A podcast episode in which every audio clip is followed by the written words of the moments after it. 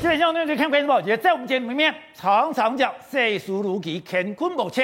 面对这一次的俄罗斯进攻到乌克兰，真的大家都没有办法料到乌克兰有这么样的一个强悍，乌克兰居然如此的英勇。现在本来觉得天下无敌，全世界都怕他的普丁，现在摸爬饼转倒亏，他现在已经陷入了泥沼当中。事实上，怎么也没有想到，泽伦斯基这个演员出身，大家想，哎。你是演员出身，你可能没有办法面对这样的一个压力，你可能没有办法去抵挡普丁。可是没有想到，当大家刮目相看，美国说我要一个专机把你带走，他说我现在的不需要搭便车，我需要的是子弹，我需要的是武器。然后他每天都在自拍，每天都在欺负每个地方，说我人还在这里。他的动作团结了乌克兰，团结乌克兰之后，你没有想到整个乌克兰人悍不畏死。你也可以看出来乌克兰的强悍，而乌克兰的强悍。也震动了全世界。本来德国说我们干嘛帮你啊？你本来就要垮掉了，帮你也没用。现在俄德国都说我要给你一千枚的刺针飞弹，甚至德国人都全部站出来说他们要反对普丁，让他们需要和平。也就是这个乌克兰的战争已经改变全世界，它已经改变了欧洲的结局，别这个整个结构。而对台湾来讲，它又有怎样的启示呢？好，我们今天请到了面对大标首位的台湾国际法学院的副院长林廷辉，廷辉你好，大家好。好，第二位是美岛电子报董事长吴子江，大家好。好，第三位是时事编李正皓，大家好。好，第四位我们要特别介绍，他是在台湾的乌克兰人林欧利亚，欧利亚你好，你好。好，第五位是全球防卫杂志的采访主任陈国民，主持人大家好。好，第六位是资深的社会者林玉峰，大家好。正好，我们看到在上礼拜的时候，全世界一面倒的不看好乌克兰，美国情报说，哎。九十六个小时，基辅就会沦陷。本来就要跟德国求援，德国说干嘛求救他们？他们都快倒了，救了也没用。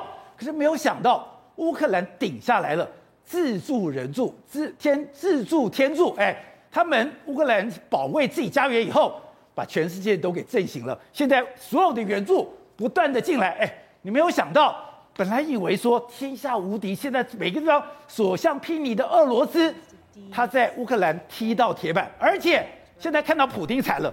普丁现在是进不得，退不得，没有错。因为呢，普丁呢、啊、原本进入到乌克兰的四大目标全部没有如期达成，全部公布。而且至今到统计到现在，俄罗斯已经损失了五千三百个人，一百九十一辆坦克，八百一十六装甲车，二十九架飞机跟直升机。这东西它的损失。超乎普丁想象啊！你说俄罗斯现在损失这么惨重？没有错，因为对于普丁来说，他原本设定很清楚，我六个小时要把乌克兰的通讯全部截断，十二个小时我要把整个乌克兰领空吃下来。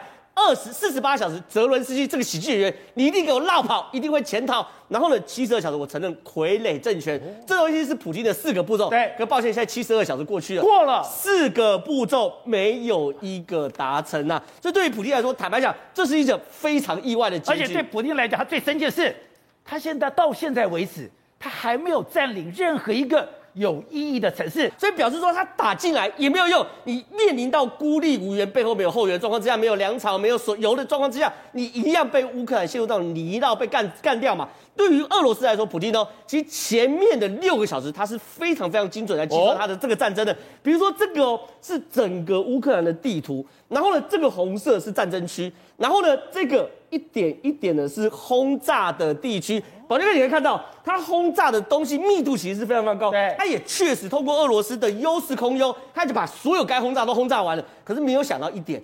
被乌克兰的抵抗意识这么这么的强，现在乌克兰手上有三个是非常非常大力大的杀器，一个是无人机，一个是标枪，一个是刺针飞弹。哦、我们看到无人机这种画面，它的轰炸，其实我们从亚美尼亚跟亚塞拜然战争就知道，对，你坦克车再厉害，你再多防空系统，你是防不了无无人机的。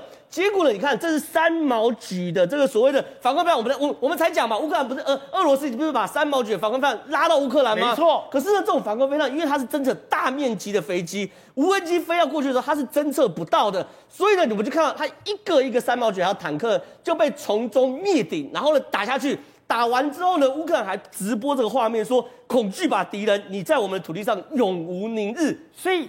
亚塞拜然跟亚美尼亚那场战争里面，我们就看到了亚美尼亚的萨姆三萨姆三百，你的所有的这个基地被无人机一个一个的攻掉，一个一个个炸掉，而这样的场景现在竟然在乌克兰出现，是因为无人机体积非常非常小，所以在雷达上它跟鸟类无异。你的三毛局没用，没有用。可是你如果是战斗机的话，当然那个体积很大，所以就可能会被击落。所以无人机现在是这个所谓跟土耳其购买的无人机啊，TB2 现在是乌克兰的一个非常重要的大杀器。你看一个一个坦克都这样子从天火而降，把你消灭掉。说反过来是俄罗斯战立不建立的先头基地。都被炸了，没有错。那第第第二个就是现在西方在大量给乌克兰的标枪飞弹跟所谓刺针飞弹嘛，标枪飞弹很清楚，它打出去的时候它是由上往上飞，然后呢由上而下直击坦克的这个头顶的嘛。坦克最脆弱就是底盘跟头顶，对不对？哦，在进军乌克兰之前，我们看到俄罗斯在这边做很多准备，他在坦克的头顶上弄了一大堆什么铁板啊、铁条。可抱歉，你遇到标枪飞弹，你看这标枪飞弹弹出去的时候，它是先一个水平发发射，然后通过红外线往上抬升的时候往下击落。所以对于那些所谓俄俄罗斯的战车来说，你根本防不胜防嘛。那你现在看到，它是单边可以拿着跑的。因为我当兵的时候，我们反坦克是什么？我腰动六炮，哎，那多麻烦呐、啊！一移动被就马上被看到。可是。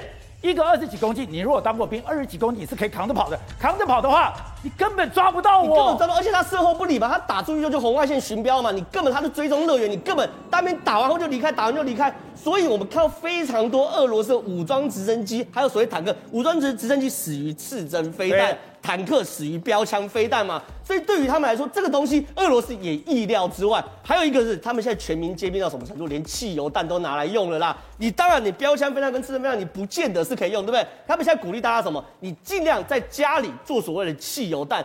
那汽油弹你就简单装在一个玻璃瓶子里面，坦克从你家前面丢过，经过的时候就往下丢，你往下丢的时候，你坦克就起火。所以我们看到很多，你看这种丢汽油弹画面是坦克开开开开，你就忽然起火了，你根本不知道敌人在哪里。像我在部校的时候，我也学过莫洛托夫的这个鸡尾酒，你要加一点柴油，加一点汽油，你要有一个配比，这样你丢出去的时候，因为它不会快凝固，也不快燃烧掉。我当时想嘛，这个是我这个是嘎嘎酒，妈玩假的，没有想到。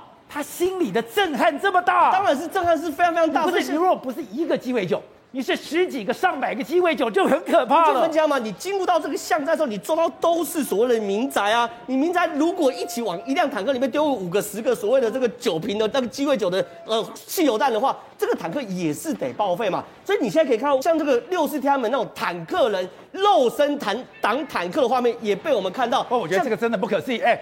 他悍不畏死哎、欸，悍不畏死啊！就是我们现在看到非常非常多，就是手无寸铁的乌克兰人哦，然后就走到坦克的前面，这个人就躺在坦克的前面，然后坦克其实你看哦，乌克俄罗斯的士兵并没有做好心理动员哦，因为他们这样出兵是没有正当性的，那他不敢开枪，也不敢杀人。你要知道。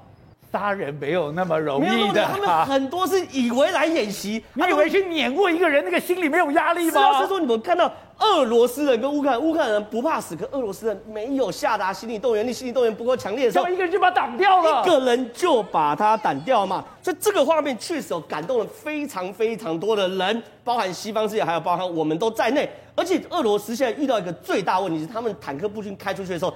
他们的后援完全跟不上啊！我现在看到是俄罗斯的坦克开开没油，然后被乌克兰的农夫哦用拖拉机拖走了。这个画面，这画面震惊到非常非常多人嘛！你怎么会开开把坦克丢在路边呢？而且不是只有这个画面，我们看到有非常非常多画面，就是我坦克开开就摆路边，开开就摆路边。然后呢，乌克兰人呢开车过去还笑他说：“你是没油了，我要要不要我帮你加油？”然后俄罗斯军队说：“好啊，你要帮我加油。”乌克兰直接骂他一个脏话就走掉，为什么？原因很简单，他完全错判了局势。一台坦克一个小时要二十公升，就是一加仑的油。现在天寒地冻，它应该要它拉转速拉高，它才不会结冻，对不对？所以需要二加二加仑到三加仑的油。过去多两到三倍，两到三倍，而且过去有以我们国军来说，一个营的坦克车出去。后面有二十台油罐车在后面去做支援，可是他们这边有做这些事情吗？完全没有。所以对于普丁来说，他因为战线，他原本认为打七十个小时就够了，刚好一台坦克车一桶油七七十二个小时开两百公里刚好用完。可是因为乌克兰的强烈抵抗，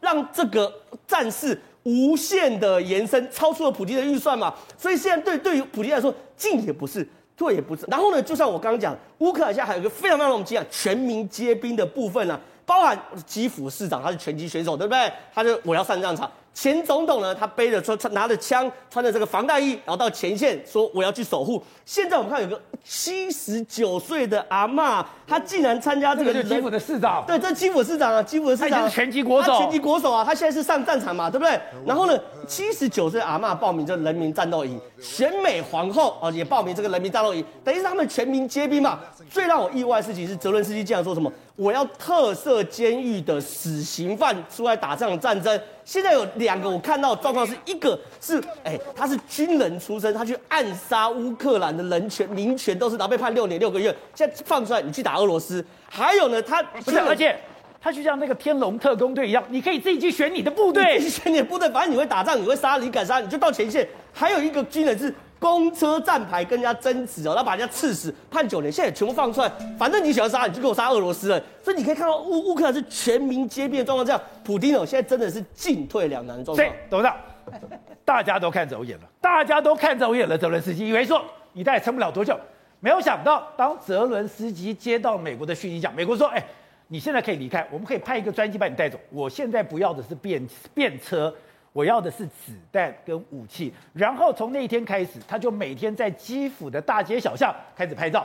拍照说我现在人在哪里？他不但拍照哪我在哪里，还说哎，这是我的国防部长，这是我的国家安全主席，这是我的谁我的谁，我们都没有跑。不但他没有跑，前总统也出来了，我们看到了基辅市长也出来了。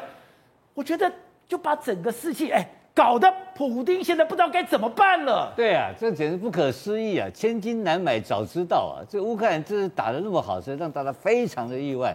这不是我们意外，你看得很清楚嘛。就美国像德国这种现实的国家，对，现在开始通通一拥而上，德国都来了，这就是打群架，通通都来了。然后呢，落跑的时候通通绕跑，今天全部回来了哦。所以你看都回来了，欧盟这些国家回来，包括欧盟秘书长，他今天的新闻宣布什么，你知道吗？他要派军机出来，他要派战机啊。然后美，然后这俄罗斯的国防部长马上宣布说，我们已经掌握这个乌克兰的领空了。对，他就怕你的真的搞起来的时候，就不是那变成欧洲大战了。是，对。还有一个重要的，这这么多年下来，八年的乌东战争里面，我觉得美军有介入。美军介入的时候，有帮他们教了他们很多作战的方式。难怪你看到了这些乌克兰的士兵，对于刺针飞弹，对于这个标枪飞弹，对于无人机运用的这么熟练。是，那这个。这些这些所谓的监射武器，个人使用监射武器的话，这个很可怕。已经从历史上证明了嘛？你看，说阿富汗的战争，在中东的 ISS 战争，全部是靠这个玩意小兵立大功。那这个东西，你的重你的重兵器，你的重大的，你这这些装甲，这这完全动弹不得嘛。所以这是目前他目前的情况。然后另外有让大家意外就是后勤补给，后勤补给怎么没有跟上？这个也非常意外的一件事情。我们都高估他的作战能力很强，军事科技非常强。就居然你看见没有，装甲坦克车居然后面的连油料都不足，然后还开开一开就停了，还更荒唐了。我看到还有看那个画面，不知道真的假的，看到有俄国的士兵啊，跑到超商里面去买粮食啊。他不是抢，他是给钱买东西啊！他肚子饿，买东西吃啊！那搞个什么东西啊？这整个部队，所以你的油弹、粮食补给都有问题，通通补给不足。我讲一个故事给你听了啊，就是在我在《金融时报》看到的讲讲普丁的从小时经常普丁自己讲给大家听的一个故事啊。普京小时候是在莫斯科长大，他在莫斯科长大的时候呢，他是住在一个公寓房间里面。小孩子时候他无聊就喜欢一个玩一个游戏，玩什么东西？他会拿个竹竿呢，去那公寓里面有有很多老鼠，你知道吧？他戳老鼠，戳老鼠，戳老鼠，他把那老鼠戳戳戳戳到这个墙角逗老鼠玩，他就喜欢搞这个东西。然后结果有一天呢，他戳到一个很大的老鼠，他把那老鼠戳戳到墙角之后，一直戳。这老鼠干嘛？你知道吗？怎么样？哦，我扑上去咬它，咬它，咬普京，你知道吗？普京被咬了，被咬了。普京就从此以后把这个故事就讲给他的朋友听。这做人啊，不要把人逼到墙角，哦、你狗急逼鼠跳墙，对，就会咬你。而且这个老鼠是谁？乌克兰，就泽伦斯基呀、啊，对不对？就是乌克兰呢、啊，你乌克兰逼急了，给你给你干到底了嘛。所以普京自己的哲学、自己的、自己的、自己的生活经验，对，他碰到栽在这个完全他的故事，栽在泽伦斯基手上，栽在泽伦斯基身上，他完全没有意外，非常意外想到这个事情。然后现在的情况就是，你刚刚讲一句话很有道理，现在没有人怕普京了，但是问题是严重了，没有人怕他。现在开始，本来你是百战百胜，结果你现在是百哎将军百战生名裂了。你现在被卡住在这边不上不下怎么办？他真的敢动核核武吗？不敢，现在不敢动了。可是恫吓用的嘛。可是他这个恫吓、哦、产生一个什么效果？北约团结，北约整个团结起来。哇，这小子疯狂了，这个不行的，我非要非要治你不可。所以北约一定会强力介入，暗中不断的兵器什么都会来。对。啊，然后另外一个更更更更有更重要的是哪里？中国的态度。哦。中国态度转变了。转了。现在强调什么？强调联合国宪章啊！哇，干嘛搞个什么东西啊？在讲联合国宪章，你这是侵入战，联合国已经定性说你这个是侵略战争嘛？那中国现在。北京当局现在强调联合国宪章，那你怎么怎么搞？那后面的问题就来了，因为呢，那马上就是讲到说 SWIFT 就是金融的金融制裁嘛。是。那金融制裁如果彻底执行下去的话，把把把中国吓坏了。因为你知道吗？因为中国跟俄跟俄罗斯的贸易的总额，今年呢啊，去年才一千六百一千五百多亿美金嘛。那你要知道，中国跟全世界的贸易总额多少？是六兆美金呢、啊。我还为了你一个俄罗斯，搞得我我的六兆被杯葛，我怎么办啊？所以说中国也退缩了，所以他的后援开始退缩，然后呢，乌克兰的这后援开始不断的涌入，然后士气越来越高昂，然后跟他打巷战，所以他整个重兵器啊到这边了、啊，变成没有办法无法动弹，所以今天变成两个指标，你看很清楚，一个是他他口头他现在开始恐吓，他和谈，一个恐吓，一个是和谈，这两个。那这两个后面代表什么意思？他恐吓就是他我要用核子武器来恐吓你。第二个就是和谈，这两个都代表了什么意思？压力非常大，表示他压力非常大，他已经没有办法顶了。然后在他国内现在有有上百处的抗议人潮已经上街头了，所以普京现在就是他现在变成一个搓老鼠的小孩，现在不知道怎么办，被老鼠反扑了。好，玉凤是刚讲的，现在这个动作，欧洲整个醒过来了。刚刚现在看的画面是，哎。德国竟然因为政治问题上街，现在白人讲，有人说三十万，有人说十万，他们就强力的抗议普丁。哎，另外是本来德国是避战的，本来去跟德国要东西，德国说我就是给你头盔，然后讲反正你不是快垮掉了，帮你们也没用。现在德国一口气。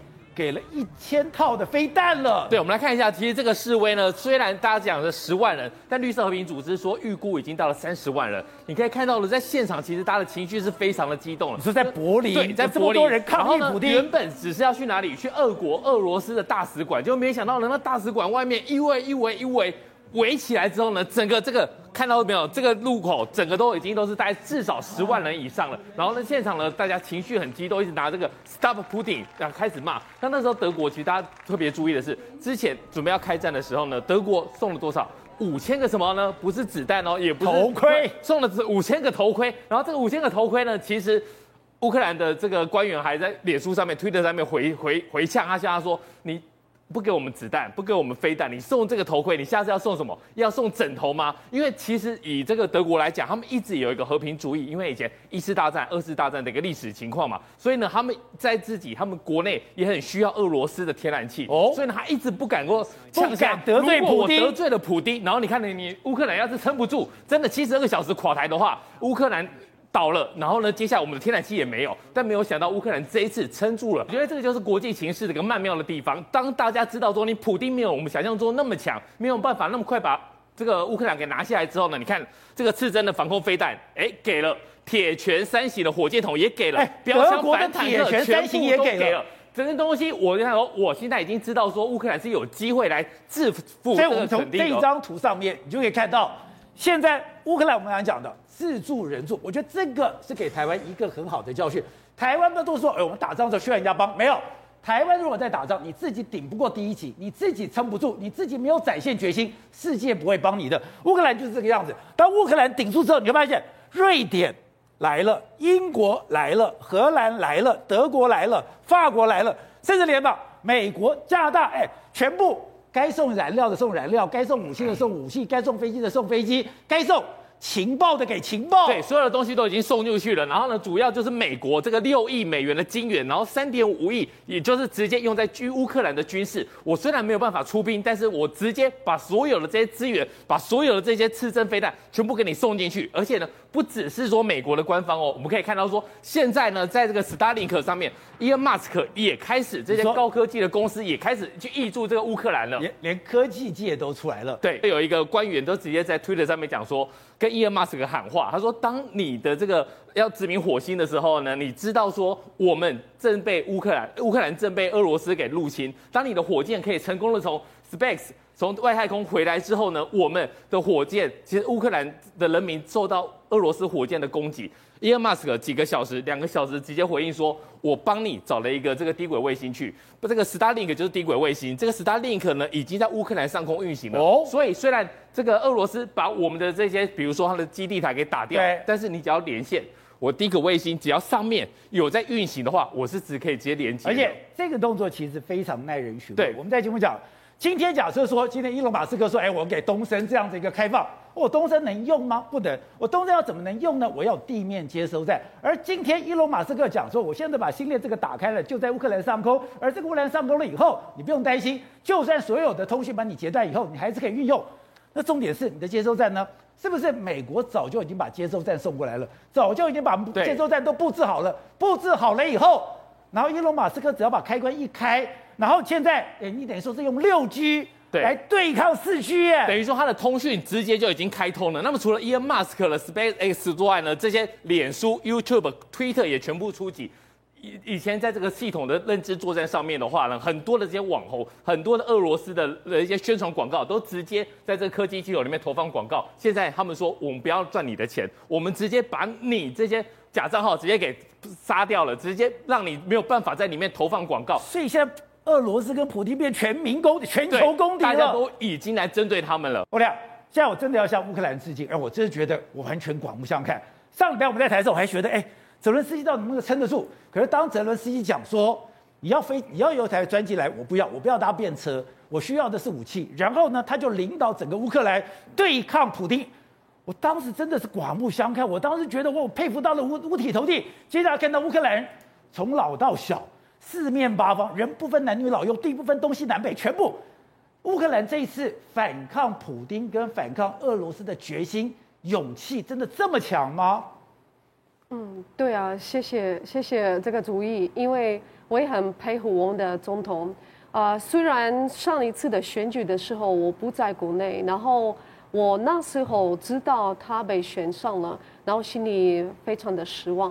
因为我觉得他不够专业，毕竟他是很一个明星，很有名的演员，那他可能是管理国家的这方面的能力是不足的。可是呃，这个很关键的事件，我发现他真的很厉害啊，他都不怕死，然后他也很清楚的讲，我就是目标一，我的家人是目标二，呃，那他说我不可能离开基辅，呃，然后就是。他的新闻是让人家非常感动，然后之前不喜欢像我这样子不喜欢他的，对，现在大家都是为了他，然后呢，其实我觉得总统的位置非常的重要，嗯，非常让我们团结，所以那些军人也都很愿意、很激烈的继续打仗。而且你哥哥也是军人，你哥哥本来已经退伍了，可是听到这个战事之后，他第二天马上回去报道，而且我听你才讲。原来乌克兰很多的男人，他们都受过完整的军事训练，可以随时准备作战的。没错，因为毕竟我们从二零一四年到现在一直在战争中，可是之前我们是可以控制在某一个小地区嘛，那现在就变成全国。可是那半年内，像我哥哥这种军人，他们已经经过呃一个训练嘛，啊、呃，然后就是像那些最先进的武器，他们也呃接触过了。哦所以当然，我哥哥也觉得像他这样的人才是最适合先，呃，先去的。嗯，对，所以呃，我觉得我们的军队真的变得很厉害。是那现在我们的总统也一直强调说，我们不用怕，因为我们全欧洲现在我们的军队能力来说，嗯、然后武器来说是第一名。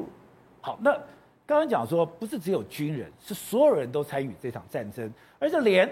路牌的制造商都跳进来了。我们之前讲说，哎，下了一个命令，乌克兰的路牌要改，我要去混淆俄罗斯的信，这个这个所谓的方向感。我想这样有用吗？没有想到，还真的有，而且他们还故意去羞辱这个俄罗斯的兵，让他们产生心理的压力。没错，所以像这个标志是我们的乌克兰的那个陆公司，国国教路公司做的，那专门做路标的公司。对，路标的公司。那他这个的意思，呃，不好意思讲，可是上面的标志就是 FU，然后旁边这个是呃 FU，再一次 FU，然后这个的意思就是呃 FU 回去俄罗斯，对，骂脏话了，对对。都不怕吗？所以你今天俄罗斯人走到了乌克兰的街上，看到所有的路标都叫我滚回去，而且是骂我脏话，骂我三字经，就表示我来到一个非常不欢迎我的地方。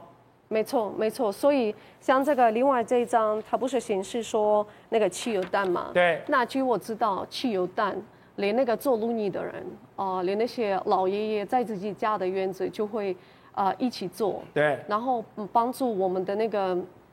不是军队，是啊、呃，每个小城市或者每个地区、城市的地区有一个呃保卫队，呃，就是一般的男生。保卫队。对，保卫队，对他们呃，或许没有比较专业的训练，可是他们呃就可以用这些最简单的。你知道这莫洛托夫的这个汽油弹，它就是当年俄罗斯前苏联进攻芬兰，芬兰人用木棍用这个汽油弹把它给打回去的。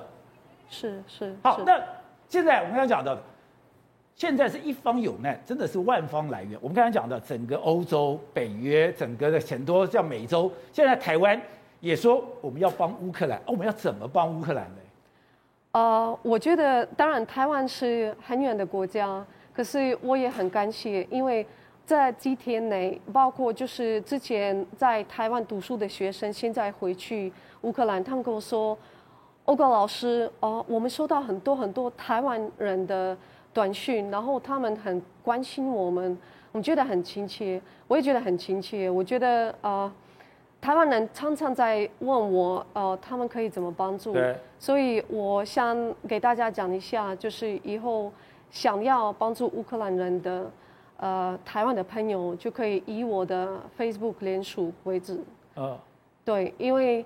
呃，还有就是，当然我知道，可能有一些呃台湾的企业也会愿意帮助，那也可以跟我联络，我很愿意亲自跟他们见面，讲现在的现况。好，哎呀，加油！乌克兰真的挺住了，我觉得对台湾来讲，那也是一个非常棒的事情，是非常好的一个鼓舞。好，另外体会，大概怎么想都没有想到，这场战争居然，哎，我第一次我们讲超美亚党给刚。我第一次感觉到泽伦斯基这个超媒啊，把普丁这个给刚弄得团团转了。对，泽伦斯基不仅是一个很好的演员哦，也是一个很好的总统哦。所以你看到现在啊，这个普丁真的是踢到铁板。其实普丁一开始可能没有算计到说泽伦斯基会那么强悍，也就是说死守在自己国内。对，因为照道理讲，美国都安排专机你可以出国的，结果他不出去。那这现在普丁呢，其实哦，只有几条路可以走而已哦。现在已经传出说他已经在威吓这个所谓的核威吓吧，他是准备用核子弹嘛。而且他说，我的核子武器要放在白俄罗斯，我要离。北约离欧洲等于说西欧越来越近了。对，那你知道说这个普丁来讲的话，他其实说真的，你刚刚董事长讲到那个老鼠的故事一样的，他现在说不定也是另外一只老鼠哦，就是被逼到墙角，他怎么办的时候，他狗急跳墙的概念。所以现在其实哦，他大概几个几条路可以走啊。第一个，因为俄罗斯本来这个军队就要速战速决。但是现在显然已经进入到这种所谓持久战的过程当中。如果说在三月四号以前没有结束这场战争的话，基本上他就会陷入一个非常困难的局面。撤退也不是，不撤退也不是。那现在就问题来了，就是说，照道理讲，现在准备要开，他开始谈判嘛，要谈个什么东西？当然就是乌东嘛。他之所以进攻基辅的原因，就是要让他谈判能够更多筹码。但是更多筹码的目的在干嘛？其实就是要巩固他在国内的政权。对。所以回过头来，就说他现在内部已经开始一团乱了。对。所以。很多的反对派五六千人，对，还有是个上街头的，都希望可能还希望他下台，所以到最后可能被逼急的时候，还真的不得不用核子武器这个东西。哎，另外一种方式就是说学叙利亚政府，不要忘了当初叙利亚政府是用什么东西来对付民兵的？美国在背后支持那些民兵，叙利亚政府是用化学武器，所以不是只有核子武器，会越来越快。还用化学武器，而且化学武器是谁提供的？也是俄罗斯提供的。所以普京他还有手上还有很多东西可以使用，他会越走越极端。但是当这个残忍的事情一做下去的时候，俄罗斯的将军们难道可以让普京这么做吗？我都还在怀疑说，如果在前线的都是那一些，就是说被逮捕当做俘虏的这些俄罗斯的士兵，说他都是来演习的，他不知道要打这场战争的话，是不是有那些将军在搞鬼呢？这代表说什么？旁边是不是有可能会被拜登政府来策反？策反你就是把这个普丁取代掉了，所以这个事情就可能会发生政变。那这时候呢，其实现在最危急的就是普丁他的政权的保卫战。如果这个战战争还自己拖下去的话，相信这个政权就垮掉了。